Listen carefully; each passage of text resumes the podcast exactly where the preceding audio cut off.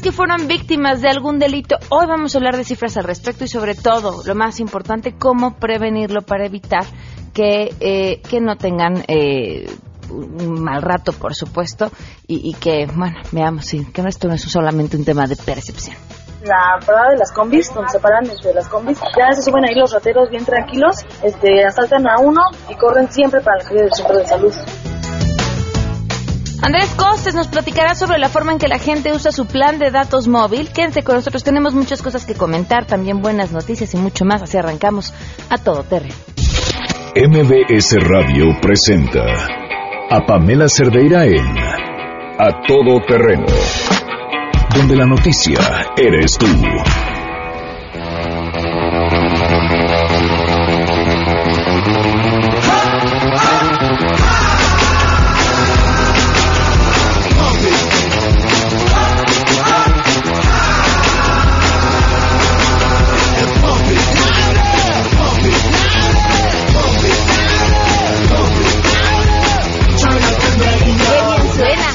Empieza el jueves. Suena jueves y ¿saben qué es lo mejor que es el jueves? Que mañana es viernes. Gracias por acompañarnos en A Todo Terreno, el teléfono en cabina 5166125. Gracias por sus mensajes en WhatsApp 5533329585. Me mandan en este momento y vamos a llamar eh, vía WhatsApp, eh, me están derribando, están derribando árboles en la segunda cerrada de Tasqueña, lo peor es que están autorizados por SEDEMA. Bueno, pues vamos a llamarles y a preguntarles a qué se debe que estén eh, derribando estos árboles. Eh, como pudo SEDEMA autorizar el derribo de más de 10 árboles con 20 metros y más de 40 años de vida. Bueno, pues averiguemos cuál, cuál ha sido el motivo. Te agradecemos de entrada enormemente que hayas tenido la confianza en nosotros, que nos compartas la fotografía, estas imágenes y que podamos averiguar qué sea lo que está pasando. Marco, muchísimas gracias por saludarnos. Alejandro García, Cristian Silva también, Rigoberta, Rigoberto Cruz, eh, saludos. Eh, Olga también, muchísimas gracias por acompañarnos. En Twitter y en Facebook me encuentran como Pam Cerdeira. ¿Vieron el debate el día de ayer? Interesante el debate entre los candidatos a la presidencia de Estados Unidos, Donald Trump y Hillary Clinton. Vamos a empezar así por lo banal, banal, banal, banal. Qué bien vestida Hillary Clinton. Qué angustia que todo el debate trajo una mancha de lipstick en el diente. Es como si la primera cita con esa persona traes un frijolazo atorado y nadie te dice nada. Lo bueno es que si no lo vieron, no en esta ocasión no sonrió tanto como lo hizo en los dos debates anteriores. Entonces, como que medio se alcanzaba a ver y no ver y no sonreía. De repente ya soltaba alguna sonrisa y ahí era claro que sí, pues tenía el diente manchado. Les digo, es de lo más banal. No tendríamos ni siquiera por qué fijarnos, pero lo es. Y la verdad es que la televisión es tan cruel, tan cruel como medio de comunicación, que lo que dice la imagen eh, pesa muchísimo no debería, pero a veces pesa mucho más que lo que se está diciendo o de lo que se está hablando. Y eso explica que de repente veamos cosas en la televisión que uno nada más no se explica, ¿no? Que dice, pero ¿cómo? Pero ¿cómo está este conductor o esta conductora? ¿Cómo están haciendo esto que es una cochinada o no están dejando nada de fondo? Bueno, porque pesa mucho más la, propia imagen que lo que hay de fondo a veces y creo que eso, eh, aunque parezca un detalle bobo y aunque parezca un detalle banal, eh, sí, una buena regañada se ha de haber llevado quien, quien no tuvo el detalle de avisarle o tomar la precaución para que eso no sucediera. Les digo, pero eso era lo de menos. Eh, Donald Trump eh, Donald Trump parecía Barry White. Yo de verdad que cada vez que lo oía hablar no podía evitar escuchar así esta musiquita de fondo. There's all kinds of music. Fast and loud. Soft and slow.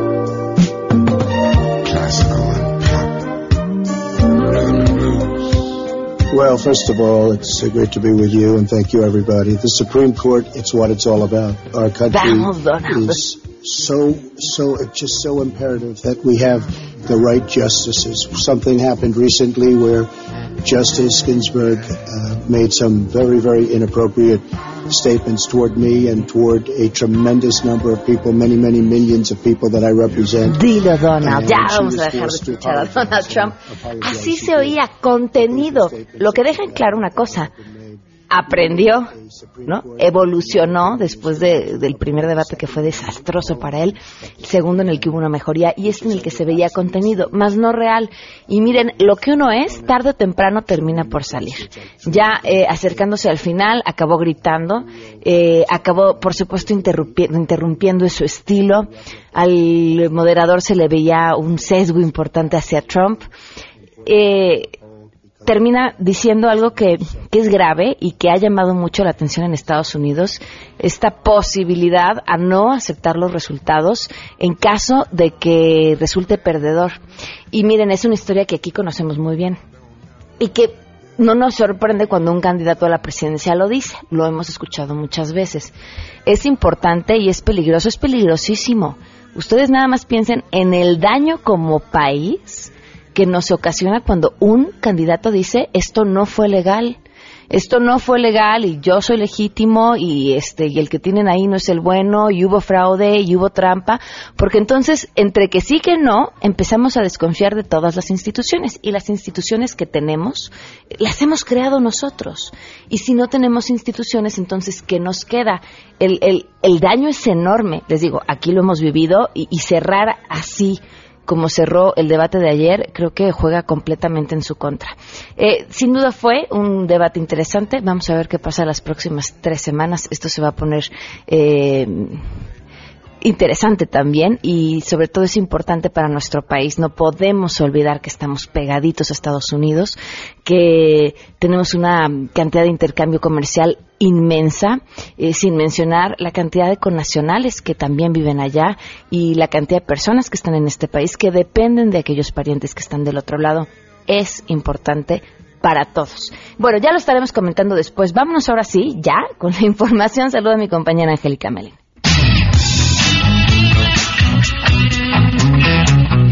En la Cámara de Diputados, la Comisión de Hacienda aprobó prácticamente sin discusión y a la medianoche cambios a la Ley de Ingresos y la llamada Miscelánea Fiscal 2017. Es decir, los diputados decidieron de dónde se obtendrán recursos el año entrante y cómo se cobrarán los impuestos. Los cambios centrales son el aumento en la estimación del precio del dólar que sube de 18.2 a 18.6 pesos por dólar, 42 centavos más que lo estimado por el gobierno federal. También decidieron estimar a la alza la producción de petróleo en 19 mil barriles de crudo diarios de manera extraordinaria, lo que le generaría al país, estimaron, 17 mil millones de pesos más. Con una serie de ajustes, los diputados señalaron que se espera contar con 51 mil millones de pesos más en el 2017, por lo que los ingresos presupuestarios serían en suma de 4 billones 888 mil millones de pesos. Los diputados también aprobaron la liberación del mercado de las gasolinas y dijeron que si hay aumentos desproporcionados en los precios, tendrá que intervenir la Secretaría de Hacienda, informó Angélica Melín.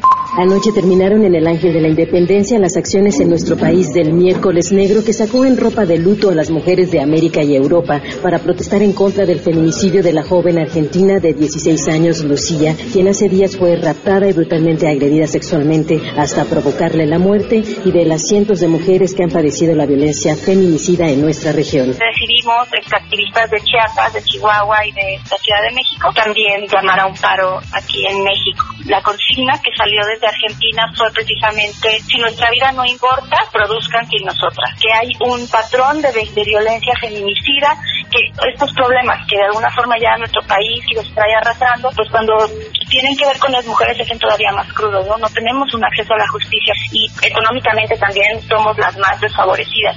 Entonces yo creo que eso influye en que sea tan fácil matar, ¿no? Esta impunidad y esta desigualdad. Les ha informado Rocío Méndez.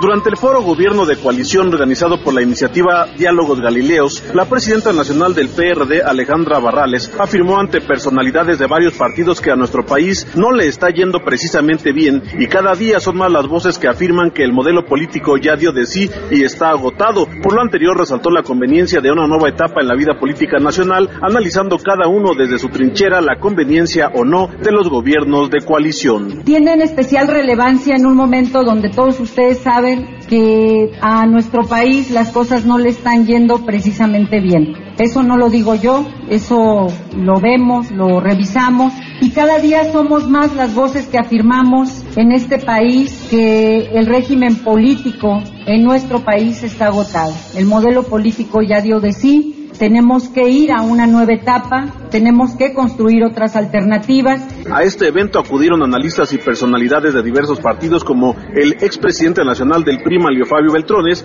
quien se refirió a la forma como se ha fragmentado el voto y también resaltó la importancia actual que representan los gobiernos de coalición. Noticias MBS, Carlos Reyes. Desde la Asamblea Legislativa de la Ciudad de México crearán una comisión que replique el programa Médico en tu casa en Haití para coadyuvar en la reconstrucción de ese país tras el paso del huracán Matthew. En conferencia de prensa, el presidente de la Comisión de Gobierno, Leonel Luna, dio a conocer un convenio firmado con la Embajada de ese país en México, en busca de que todos los diputados locales donen un día de su salario y también se informó que la Secretaría de Desarrollo Social va a donar 15 mil euros, cerca de 300 mil pesos, del premio recibido en Roma denominado Milan Urban Food Policy para atender la vulnerabilidad alimentaria que se padece en ese país.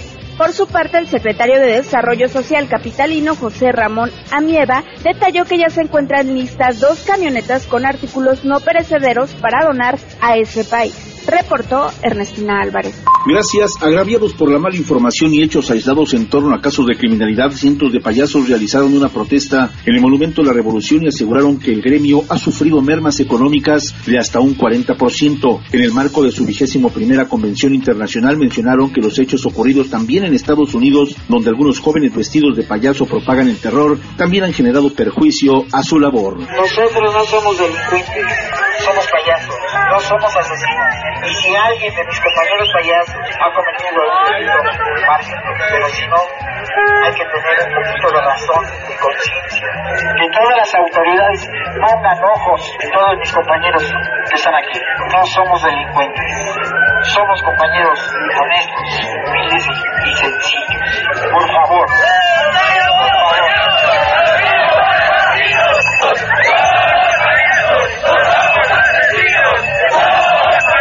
informó Juan Carlos Alarcón.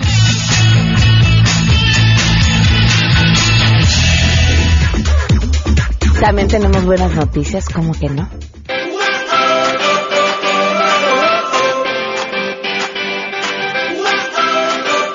Hoy los portadores de buenas noticias son un grupo de estudiantes del Instituto Tecnológico de Aguascalientes.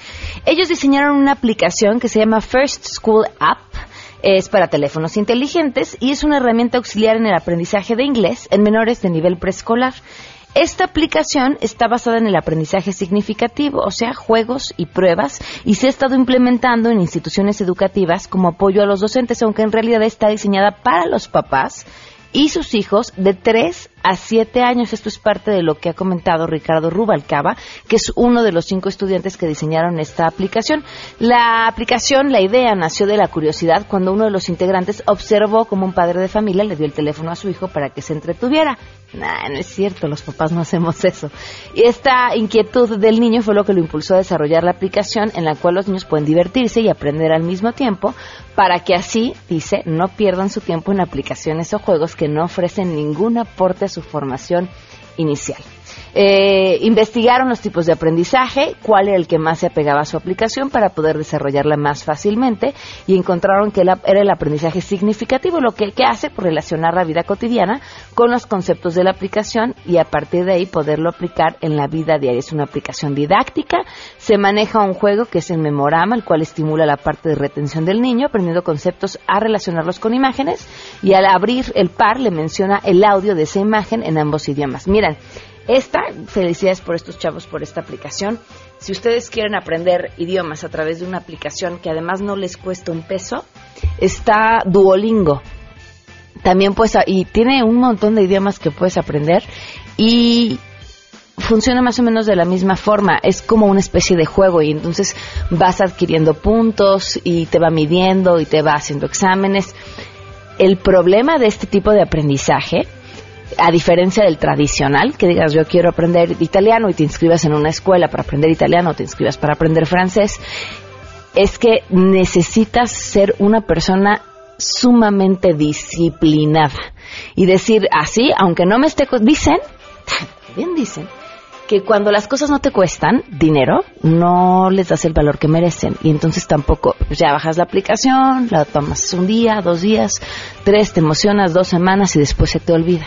Y ese es el riesgo que ocurre, por ejemplo, con esta aplicación. Entonces, si tú dices, bueno, va, pero me voy a comprometer a todos los días darle por lo menos 5 o 10 minutos a la aplicación en la fila del banco, en el ratito que estoy esperando a que me atienda el dentista, lo que sea, entonces sí, sí puede ser efectiva. Pero ahí está, está esta de estos estudiantes y está también Duolingo que yo la he usado. Pregúntenme si ya aprendí, todavía no, pero la aplicación está buenísima. 12 con 21, vamos a una pausa y continuamos a todo terreno. Queremos conocer tus historias. Comunícate al 5166-1025. Pamela Cerdeira. A todo terreno. Donde la noticia eres tú. Volvemos. Pamela Cerdeira regresa con más en A todo terreno. Donde la noticia eres tú. Marca el 5166-1025.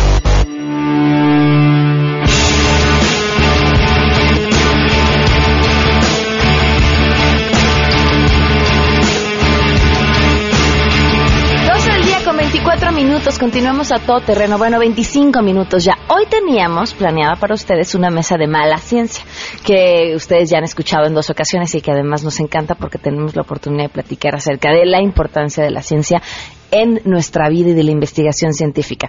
Pero Raúl Alba García, si al frente, eh, está aquí con nosotros, nos acompaña maestro en biología experimental y doctor en biofísico-química, quien es parte de esta mesa de, de, mala ciencia y que hoy está con nosotros para platicar de un tema muy interesante. Me decías y me dejaste sorprendida, bienvenido, eh, que eras aficionado a los ovnis y que gracias a esto te dedicaste a la ciencia. Sí, cuando era niño, con, eh, pues, viví, me tocó vivir la carrera espacial. Ajá.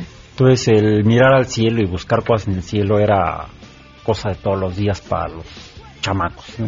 Con un amigo de la secundaria, Manuel de la Cruz, eh, nos íbamos a la azotea de casa de mis papás con los binoculares de mi papá a buscar ovnis. Nunca encontramos nada. Nunca viste nada extraño. Nunca vi nada de eso. Eh, años después eh, acudí a la Sociedad Astronómica de México, en la que actualmente uno de los pilares de la sociedad es Enrique Ansures, eh, Alejandro Farah y otros amigos y colegas.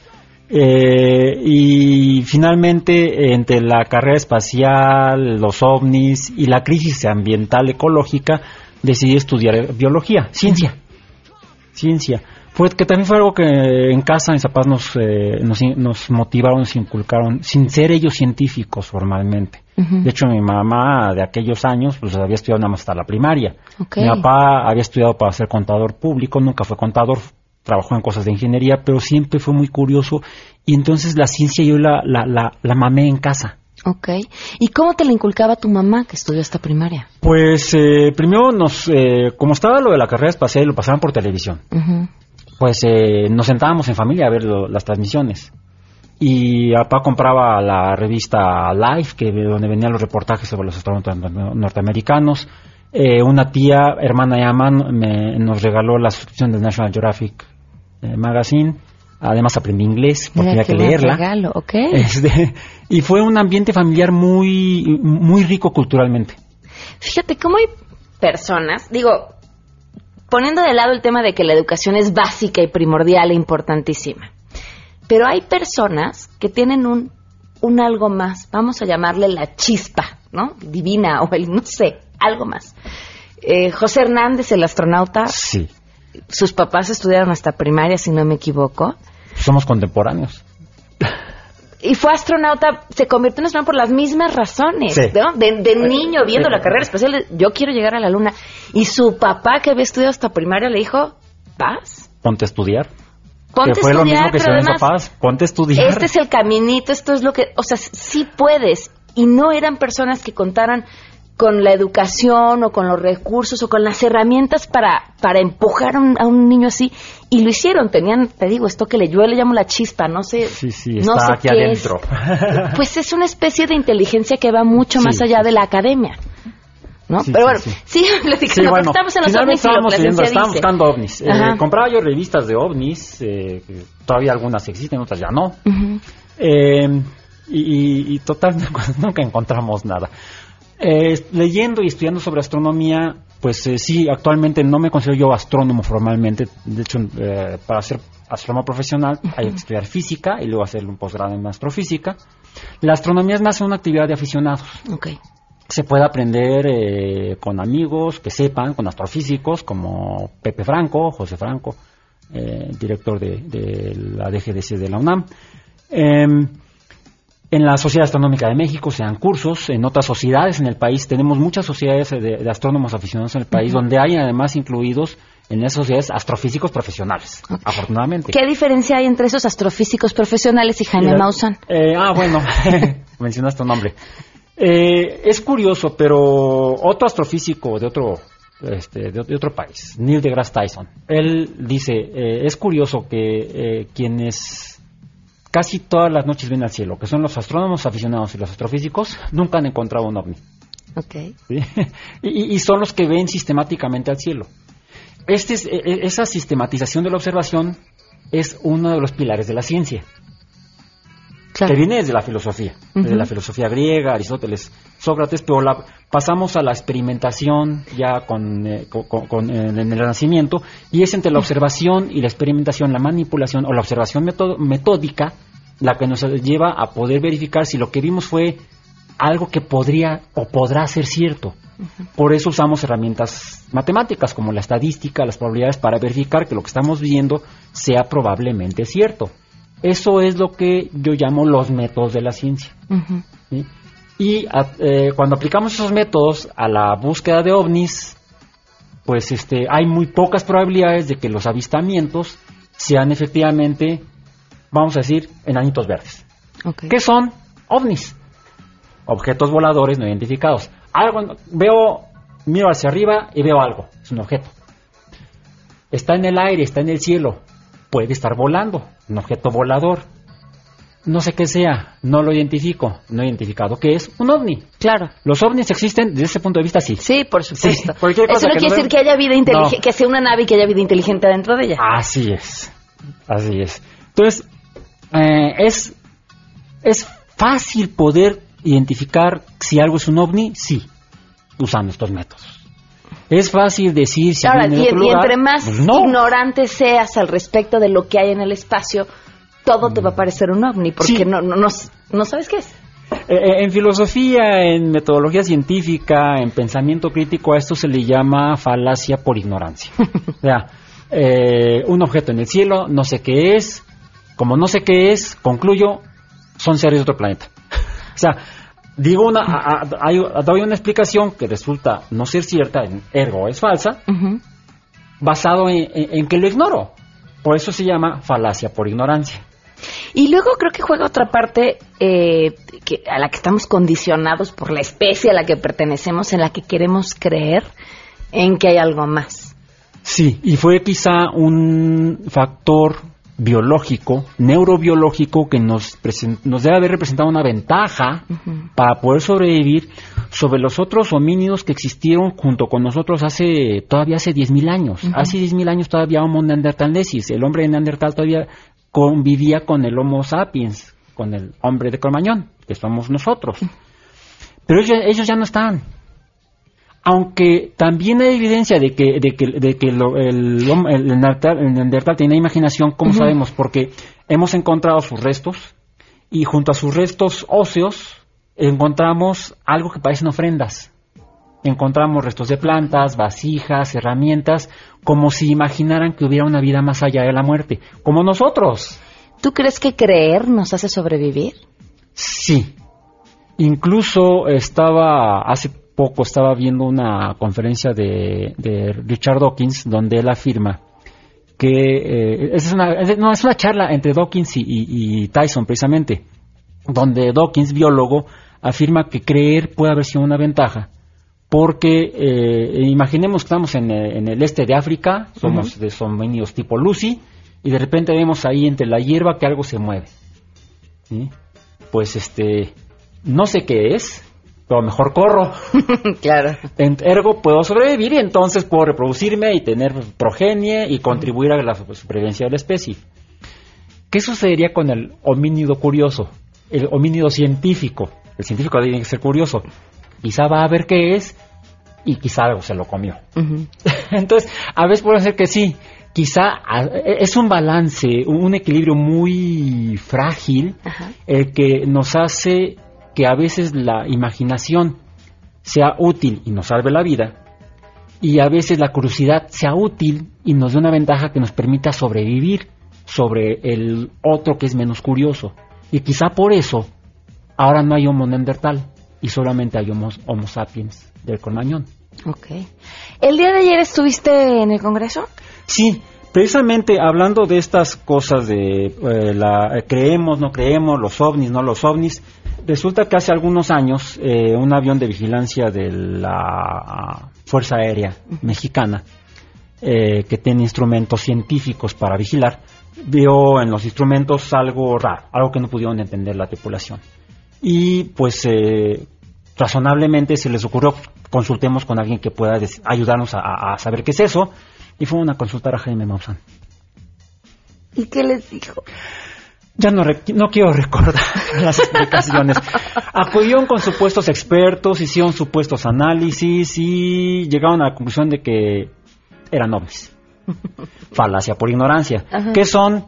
No sabemos. Eh, la, la respuesta más honesta y profesional de un científico profesional, cuando no tiene suficiente evidencia para dar una explicación completa o lo más completa posible, es no sé, Hace, en 1976, los Estados Unidos enviaron dos robots a Marte, las primeras misiones eh, eh, exitosas en aterrizar eh, en Marte, las Vikingo, Viking, llevaban un pequeño laboratorio bioquímico para buscar vida en Marte.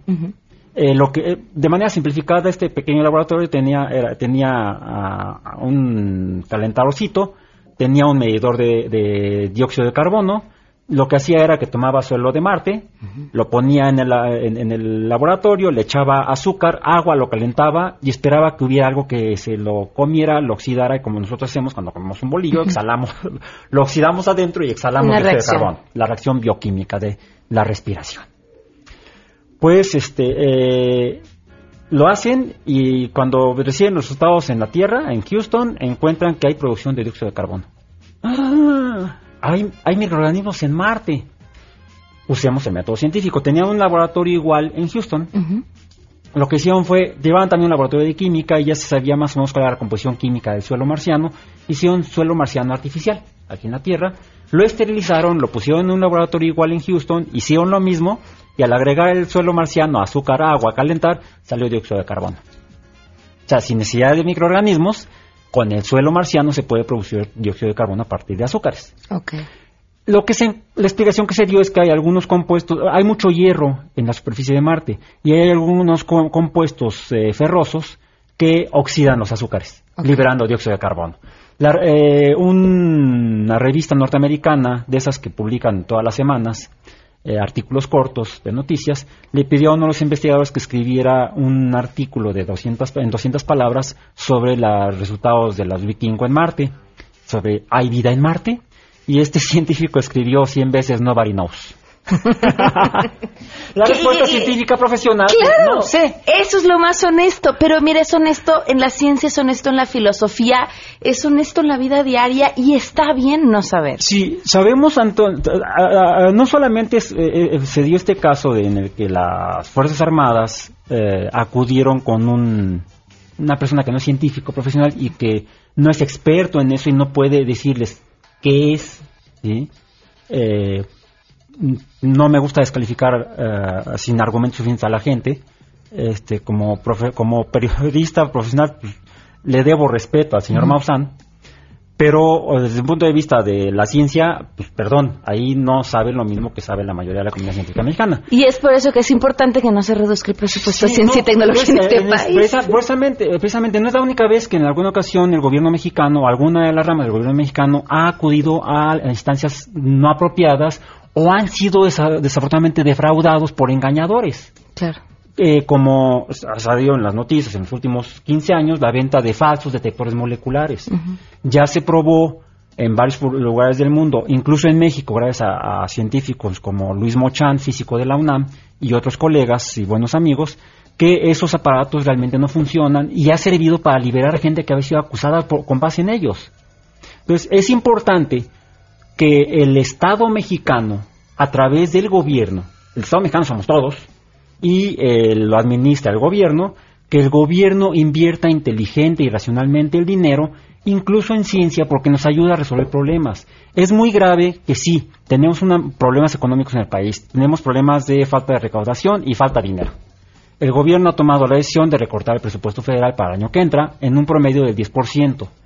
Pero los recortes no son homogéneos en todas las ah, carteras del, del gobierno federal. Una de las que está teniendo un recorte mayor es ciencia y tecnología, que llega alrededor, alrededor del 23%, es decir, te, está teniendo un recorte mayor que otros rubros del gobierno federal. Y, y además no, es un gasto ciencia y tecnología, es una inversión. Debemos verlo y hacerlo como inversión. Y es por eso que ayer Enrique Ansúrez, eh, Rolando Isita y otros colegas del Politécnico de la UNAM eh, eh, fuimos convocados por la Comisión de Ciencia y Tecnología de la Cámara de Diputados, que es la que aprueba y en su caso tiene la facultad de modificar el presupuesto que presenta la Secretaría de Hacienda por parte del gobierno federal a la federación. Entonces, fuimos a presentar argumentos por los cuales es importante revisar lo que envió el gobierno federal, el, el Ejecutivo, al Legislativo, para que se razone mejor cómo distribuir ese dinero y cómo hacer afectar lo menos posible a la inversión en ciencia y tecnología en México. Es muy importante. Raúl, pues no quitaremos el dedo del renglón y lo estaremos siguiendo y te agradezco mucho que hayas venido. Pues era debido a muerte. la verdad es que sí lo es. Muchísimas gracias. 12 y 40 horas. Si te perdiste el programa A Todo Terreno con Pamela Cerdeira, lo puedes escuchar descargando nuestro podcast en www.noticiasmbs.com. Pamela Cerdeira está de regreso en A Todo Terreno. Únete a nuestra comunidad en facebook.com, diagonal Pam Cerdeira. Continuamos.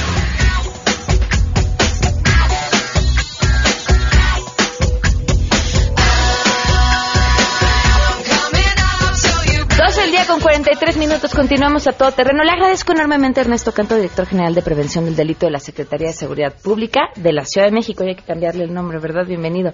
Gracias por acompañarnos. De la Ciudad de México, muy buenos días. Bueno, SSP CDMX y este SASB, la flor y cantarrana, diría mi mamá. Eh, bienvenido, gracias por acompañarnos. A ti, muchas gracias por la invitación. Es un tema cuando hablamos de delito en la Ciudad de México, sobre todo por la gran controversia de que se ha hecho en días recientes sobre si es un tema de percepción o realmente las cosas están peor. ¿Qué dicen sus cifras? Fíjate que realmente es un tema de percepción. La Secretaría de Salud Pública ha venido trabajando de manera muy intensa, sobre todo esta administración del secretario eh, que, nos ha motivado y estimulado a que estemos trabajando todos los días de manera permanente en nuestras áreas de responsabilidad. En este caso, en mi Dirección General de Presión del Delito tenemos eh, varios programas que, van a la, prevención del delito. Uno de ellos ya hemos estado por aquí con ustedes, que es muy importante, muy icónico en la Secretaría, que es el alcoholímetro, que más allá de prevenir accidentes, de salvar vidas, eh, eh, un punto del alcoholímetro también inhibe, inhibe a la delincuencia. Hay un grupo de policías, además, este, que, están trabajando para el alcoholímetro, pero hemos recibido ahí mucha mucha solicitud y hemos asistido eh, cuando pues, cerca del área pasa algún algún eh, algún incidente y se asiste también y te decía además del tema de la prevención de, accidentes es una es un área importante que el alcoholímetro abarca y que inhibe que por ahí delincuentes quieran hacer de las suyas. Es uno de esos programas que tenemos en esta dirección general. ¿Qué otro programa? Por ejemplo, la Brigada de Vigilancia Animal, que la gente dice, bueno, ¿por qué la policía tiene una brigada, una brigada, de, una, una brigada de vigilancia animal?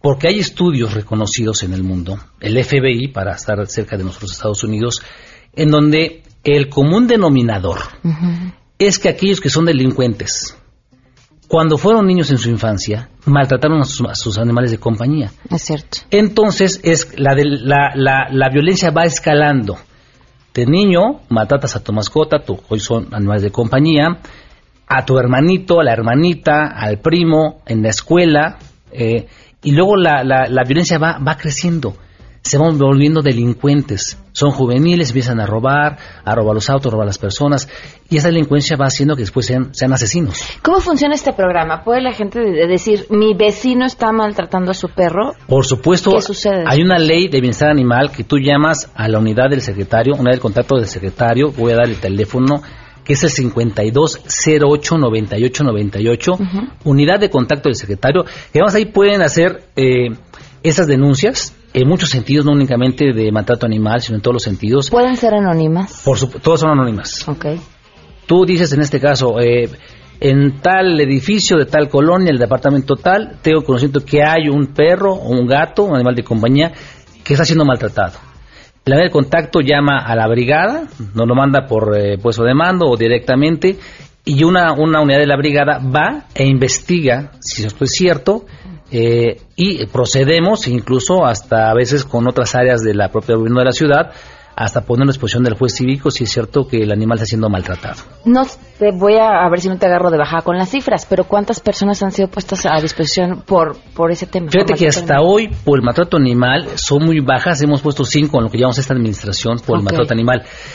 Porque vamos eh, y primero se platica con, con, el, con, el, con el dueño, con la dueña, con los dueños, se les comenta sobre la ley de bienestar animal, se les dice que incluso tenerlo en la azotea, sin agua, sin alimento, eh, sin, sin cuidado, ya es maltrato animal. No es únicamente que los golpees o los lastimes, sino el que no tenga alimento ya es un maltrato animal. Entonces se les lee, se les comenta sobre la ley de bienestar animal y se les hacen recomendaciones. Y ya después regresamos para ver si las, si las están siguiendo. Si no ha habido nuevamente algún vecino que vuelva a denunciar que está teniendo maltrato a este animal. ¿Y qué hay en el tema de los que sin duda afectan mucho más a la percepción eh, de los ciudadanos, los asaltos? Fíjate que tenemos ahí eh, dos unidades en esta dirección general. Un es multiplicador de ciudadanos en prevención del delito, que vamos con los comités vecinales o con la gente que nos llame también a través de, contacto del secretario y les llevamos algunas pláticas, talleres en donde ellos pueden incluso, pues, eh, dar, les damos tips sobre, sobre, cómo pueden cuidarse en este tipo de casos, ¿no? Por ejemplo, en eh, robo a, casa habitación, les damos algunas eh, Medidas preventivas, por ejemplo, imagínate, no, no condicionar tu casa para que esté por fuera y que pueda atraer a los delincuentes, ¿no? Eh, reforzar todos los accesos a tu casa, las ventanas, las puertas, eh, el estacionamiento, las bardas, eh, incluso pues como todos tenemos casi instalar una medilla en tu puerta, antes de te toca a alguien, pues ver quién está preguntar fuera de casa, preguntar quién es. ya hoy tenemos que preguntar quién es, si tú pediste el servicio, luego te llegan a ofrecer servicios que tú no pediste. Eh, orientar a tus hijos, a los menores, de que si están en la casa solos, no le abran a la gente que está tocando, que pregunten, que ellos tengan conocimiento si has pedido el servicio de cable, de telefonía, al que esté descompuesto alguna cosa, porque ahora usan todos los métodos para llegar a tu casa, ¿no? Corrígeme si me equivoco, pero hay un alto porcentaje de los asaltos que son cometidos en es la gente, o sea, los asaltantes entran por la puerta prácticamente. Porque es esto, hoy están todas esas modalidades de llegar a decir que vienen a instalarte el cable o que el teléfono se descompuso o que pediste algún servicio, la, la gente que te ayuda, que te asiste de las casas no tiene conocimiento de esto, o los hijos menores tampoco, y dejan entrar a los delincuentes.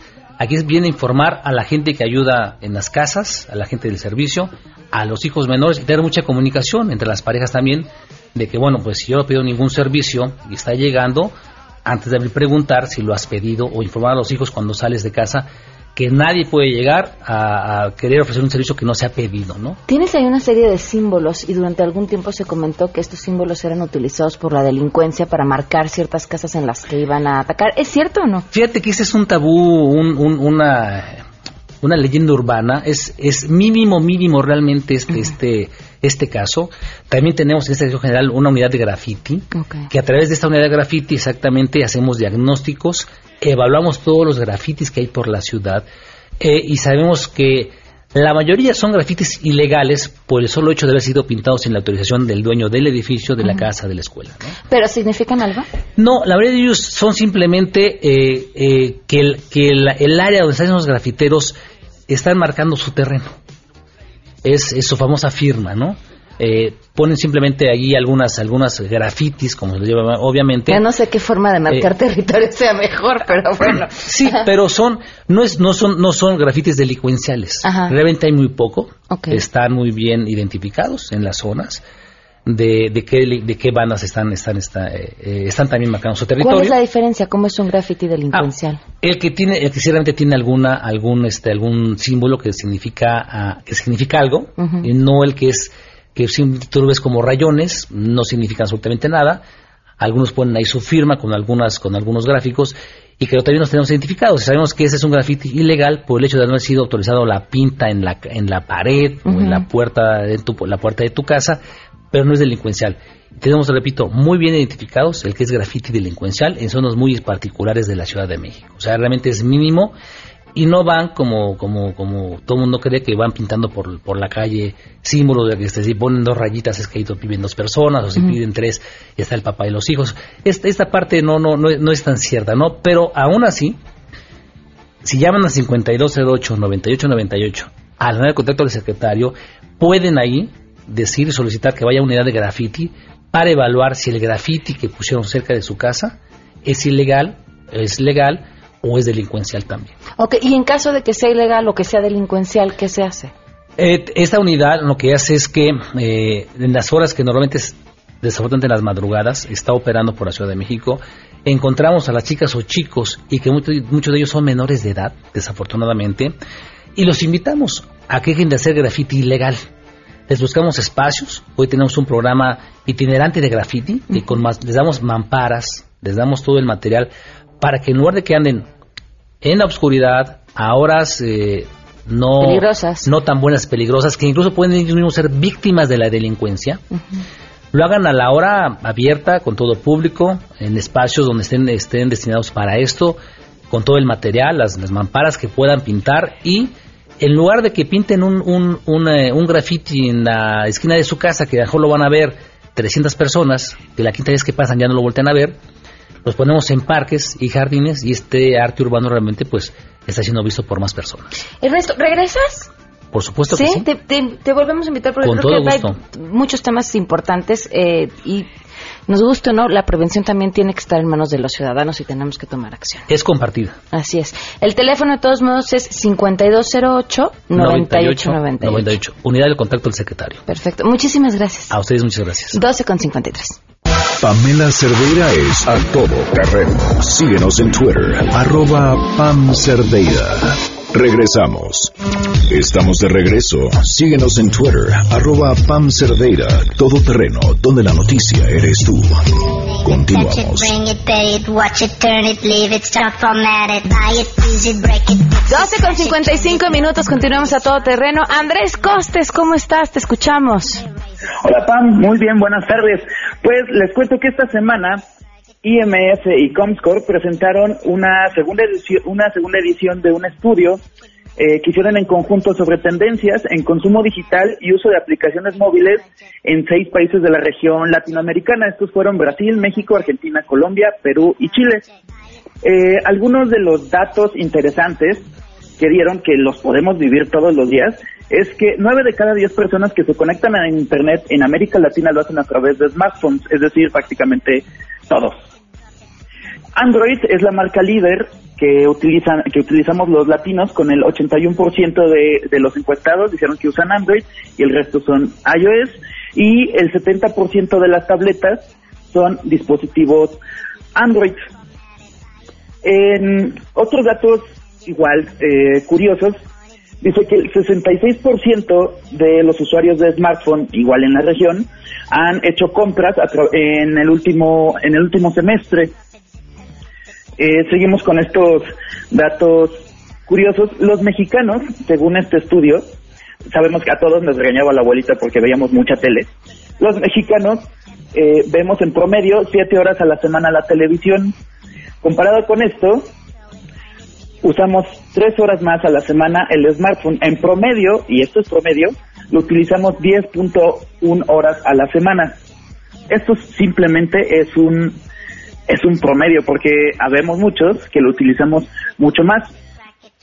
Bueno, es que tú te dedicas a eso y además trabajas con tu celular, pero sí hay un punto aquí importante que, que anotar y es justamente el cómo ha bajado el número de horas que los mexicanos dedicamos a la televisión, Costes. Sí, sí, de hecho, eh, mucho de, este, del culpable de esto es YouTube. Eh, hay generaciones, sobre todo los, más jóvenes, la generación Z, como se llama, ya prácticamente apagó la tele y prendió YouTube y por eso y por eso vemos tanta innovación eh, de YouTube con acceder a estos contenidos de forma gratuita, sin comerciales, YouTube Red, etcétera. Entonces, estos son algunos de los datos eh, más curiosos que tenemos en el consumo de dispositivos móviles en la América Latina y en México. Costes, muchísimas gracias. ¿Tu Twitter? Mi Twitter, arroba el Costes, nos seguimos leyendo. Que tengan genial día. Gracias igualmente para ti y además mañana es viernes. Temprano alguien nos escribió por WhatsApp para preguntarnos que estaban cortando árboles en Tasqueña, si no me equivoco, ¿verdad? Eh, hablamos al, teléfono eh, donde venía la información y la autorización de Semarnat y nos respondieron que no nos podían responder, así como lo escuchan, que hay que hacer una solicitud de información vía transparencia, así o más burocrático. Claro, para que cuando nos contesten pues ya no quede ni un árbol. Pero haremos la solicitud y seguiremos insistiendo por teléfono porque dirían que por ahí que a canijo, pues canijo y medio. Tenemos cuatro boletos dobles para Romeo y Julieta en el Centro Cultural Teatro 1 este domingo el 23 de octubre a las 7.30 de la noche. Llamen al 5166-1025 y se llevan los boletos. Se quedan en compañía de Alejandro Cacho, soy Pamela Cerdeira. Que tengan un excelente jueves. MBS Radio presentó a Pamela Cerdeira en A Todo Terreno te esperamos en la siguiente emisión, A Todo Terreno, donde la noticia eres tú. MBS Radio, en entretenimiento, estamos contigo.